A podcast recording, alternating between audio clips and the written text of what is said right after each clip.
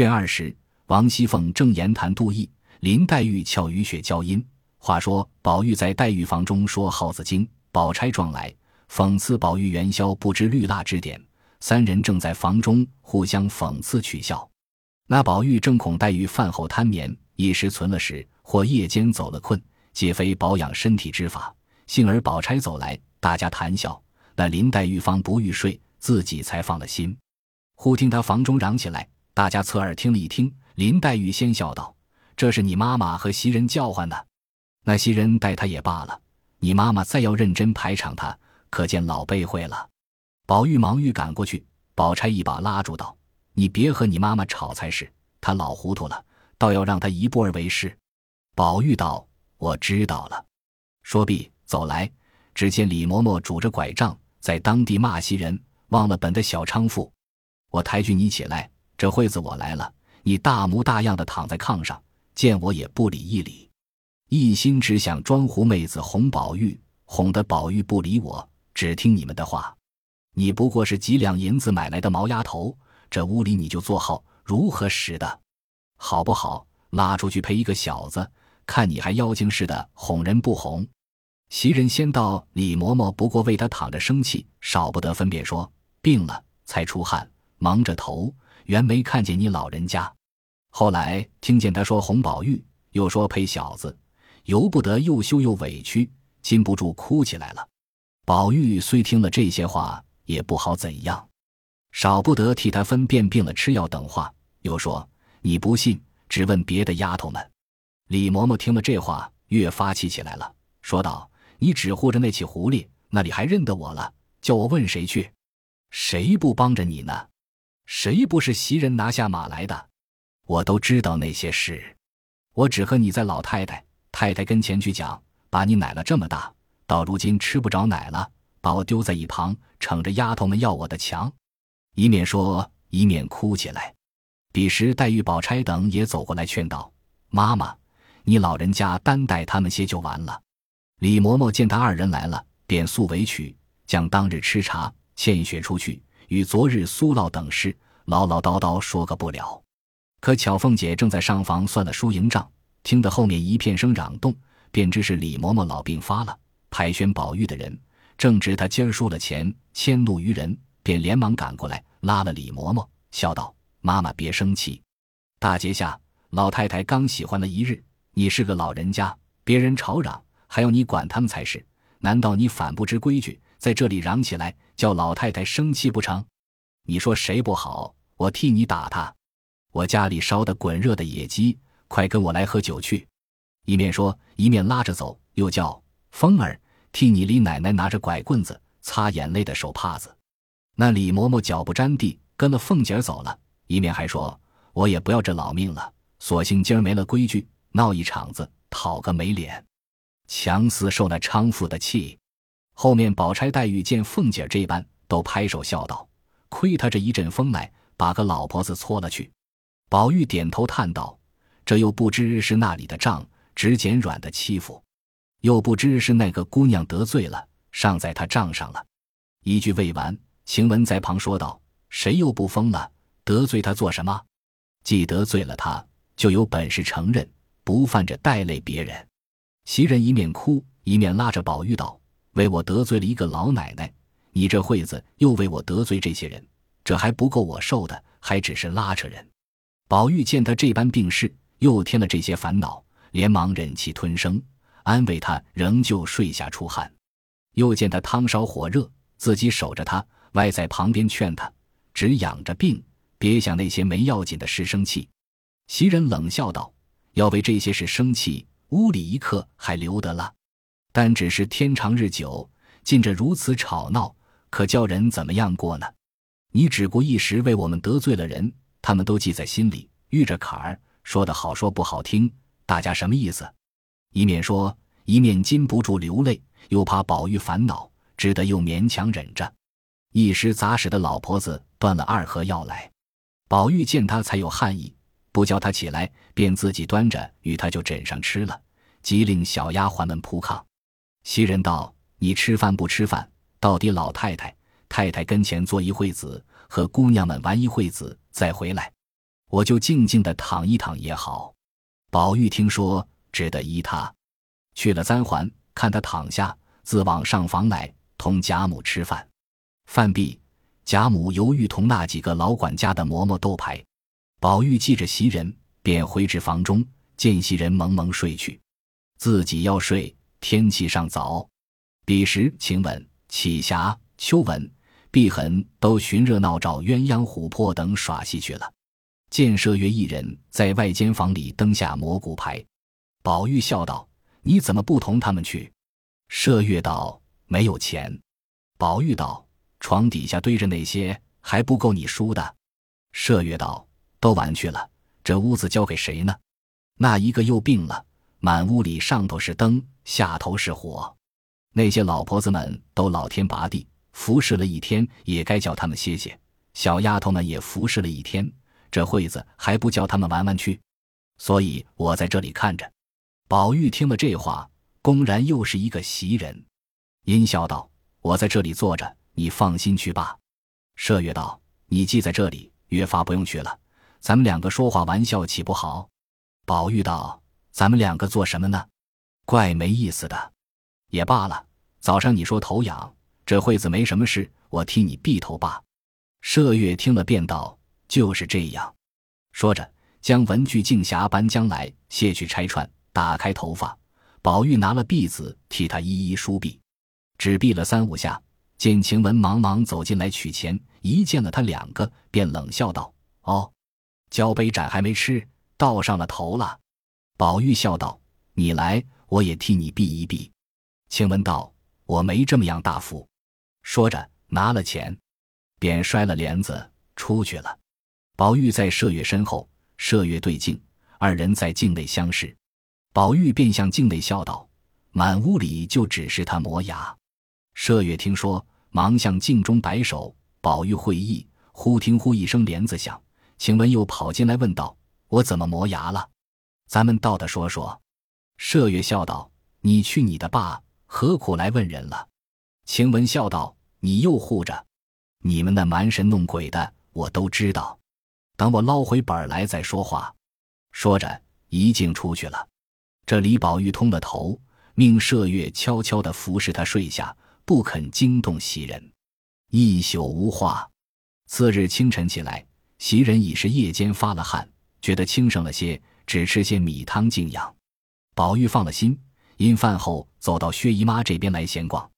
彼时正月内，学房中放年学、闺阁中记针纸都是闲时，因贾环也过来玩，正遇见宝钗、香菱、婴儿三个赶围棋作耍。贾环见了也要玩，宝钗素昔看他也如宝玉，并没他意。今儿听他要玩，让他上来坐了一处玩，一垒十个钱，头一回自己赢了，心中十分欢喜。谁知后来接连输了几盘，便有些着急，赶着这盘正该自己掷骰子，若掷个七点便赢，若掷个六点，下该婴儿掷三点就输了。因拿起骰子来，狠命一掷，一个坐定了二，那一个乱转。婴儿拍着手只叫幺，贾环便瞪着眼，六七八混叫，那骰子偏生转出腰来。贾环急了，伸手便抓起骰子。然后就拿钱说是个六点，婴儿便说明明是个幺。宝钗见贾环急了，便瞅婴儿说道：“越大越没规矩，难道爷们还赖你，还不放下钱来呢？”婴儿满心委屈，见宝钗说不敢出声，只得放下钱来，口内嘟囔说：“一个做爷的还赖我们这几个钱，连我也不放在眼里。钱儿和宝二爷玩，他输了那些也没着急。”下剩的钱还是几个小丫头子们一抢，他一笑就罢了。宝钗不等说完，连忙喝住了。贾环道：“我拿什么比宝玉？你们怕他，都和他好，都欺负我不是太太养的。”说着便哭。宝钗忙劝他：“好兄弟，快别说这话，人家笑话你。”又骂婴儿。正值宝玉走来，见了这般情况，问是怎么了。贾环不敢啧声。宝钗素知他家规矩，凡做兄弟的怕哥哥，却不知那宝玉是不要人怕他的。他想着兄弟们一并都有父母教训，何必我多事？反生疏了。况且我是正出，他是庶出，饶这样看待，还有人背后谈论，还尽得辖制了他。更有个呆意思存在心里。你倒是何呆意？因他自幼姐妹从中长大，亲姊妹有元春、探春，叔伯的有迎春、惜春，亲戚中又有史湘云、林黛玉、薛宝钗等人，他便料定天的灵书之气，只忠于女子，男儿们不过是些渣子琢磨而已。因此，把一切男子都看成浊物，可有可无。只是父亲、伯叔、兄弟之论，因是圣人遗训，不敢为伍，只得听他几句。所以兄弟之间亦不过近期大概的情理就罢了，并不想自己是男子，需要为子弟之表率。是以贾环等都不怕他，却怕贾母，才让他三分。现今宝钗生怕宝玉教训他，倒没意思。便连忙替贾环掩饰。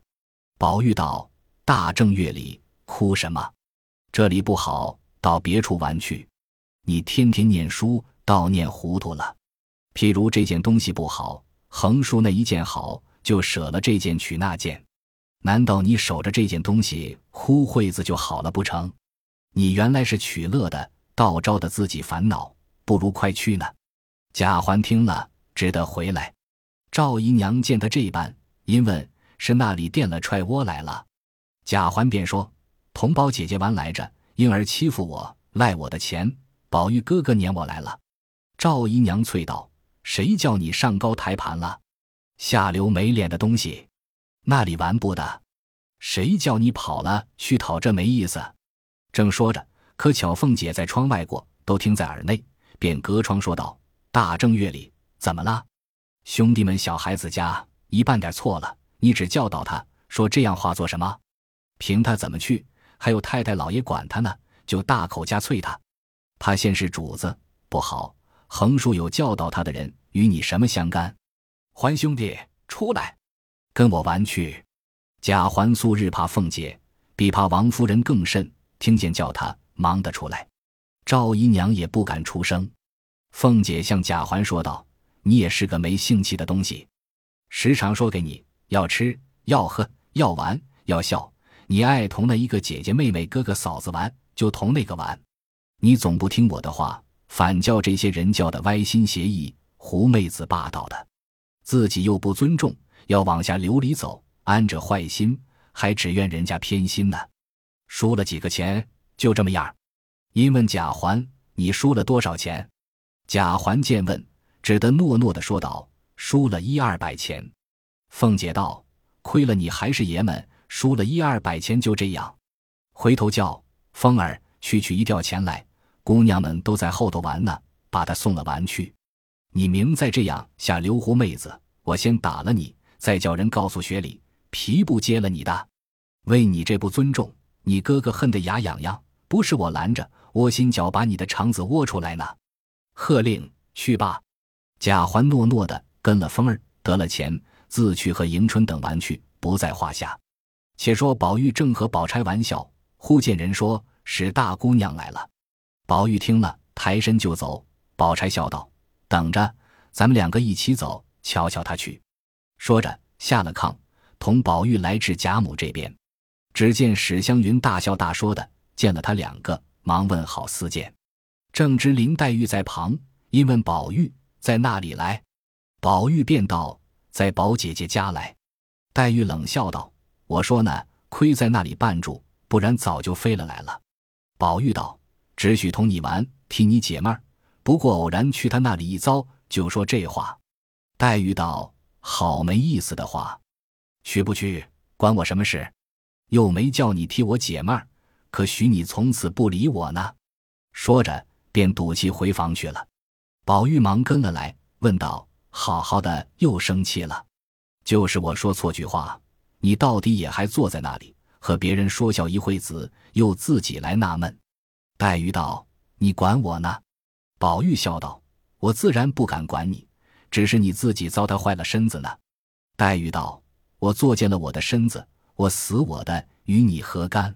宝玉道：“何苦来？大正月里死了活了的。”黛玉道：“偏说死，我这会子就死。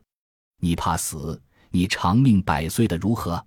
宝玉笑道：“要像只管这样的闹，我还怕死呢，倒不如死了干净。”黛玉忙道：“正是了，要是这样闹，不如死了干净。”宝玉道：“我说自家死了干净，别要错听了赖人。”正说着，宝钗走来说：“史大妹妹等你呢。”说着，便推宝玉走了。这里黛玉越发气闷，只向窗前流泪。没两盏茶时，宝玉仍来了。黛玉见了，越发抽抽噎噎的哭个不住。宝玉见了这样，知难挽回，打叠起千百样的款语温言来劝慰。不料自己未张口，只听黛玉先说道：“你又来做什么？”死活凭我去罢了。横竖如今有人和你玩，要比我又会念，又会做，又会写，又会说会笑，又怕你生气，拉了你去，你又来做什么？宝玉听了，忙上前悄悄的说道：“你这个明白人，难道连亲不隔书，后不见先也不知道？我虽糊涂，却明白这两句话。头一件，咱们是姑舅姊妹，宝姐姐是两姨姊妹。”论亲戚也比你疏。第二件，你先来，咱们两个一桌吃，一床睡，自小儿一处长大的，他是才来的，岂有个为他输你的？黛玉催道：“我难道叫你输他？我成了什么人了呢？我为的是我的心。”宝玉道：“我也为的是我的心。难道你就知道你的心，不知道我的心不成？”黛玉听了，低头不语。半日说道。你只怨人行动嗔怪你了，你再不知道你怄人难受。就拿今日天气比，分明今日冷些，怎么你倒脱了清浅披风呢？宝玉笑道：“何尝不穿着？见你一恼，我一暴躁，就脱了。”黛玉叹道：“回来伤了风，又该饿着炒吃的了。”二人正说着，只见湘云走来，笑道：“爱哥哥，林姐姐，你们天天一处玩，我好容易来了。”也不理我一理儿，黛玉笑道：“偏是咬舌子爱说话，连个二哥哥也叫不上来，只是爱哥哥爱哥哥的。回来赶围棋儿，又该你闹幺爱三了。”宝玉笑道：“你学惯了，明连你还摇起来呢。”湘云道：“他再不放人一点儿，专挑人的不是。你自己便比世人好，也不犯着见一个打去一个。我指出一个人来，你敢调他吗？我就服你。”黛玉便问：“是谁？”湘云道：“你敢挑宝姐姐的短处，就算你是个好的。”黛玉听了，冷笑道：“我当是谁？原来是他！我那里敢挑他呢？”宝玉不等说完，忙用话分开。湘云笑道：“这一辈子，我自然比不上你。我只保佑着明的一个咬神林姐夫，时时刻刻你可听爱呀饿的去，阿弥陀佛，那时才现在我眼里呢。”说的众人一笑，湘云忙回身跑了。要知端详，且听下回分解。本集播放完毕，感谢您的收听，喜欢请订阅加关注，主页有更多精彩内容。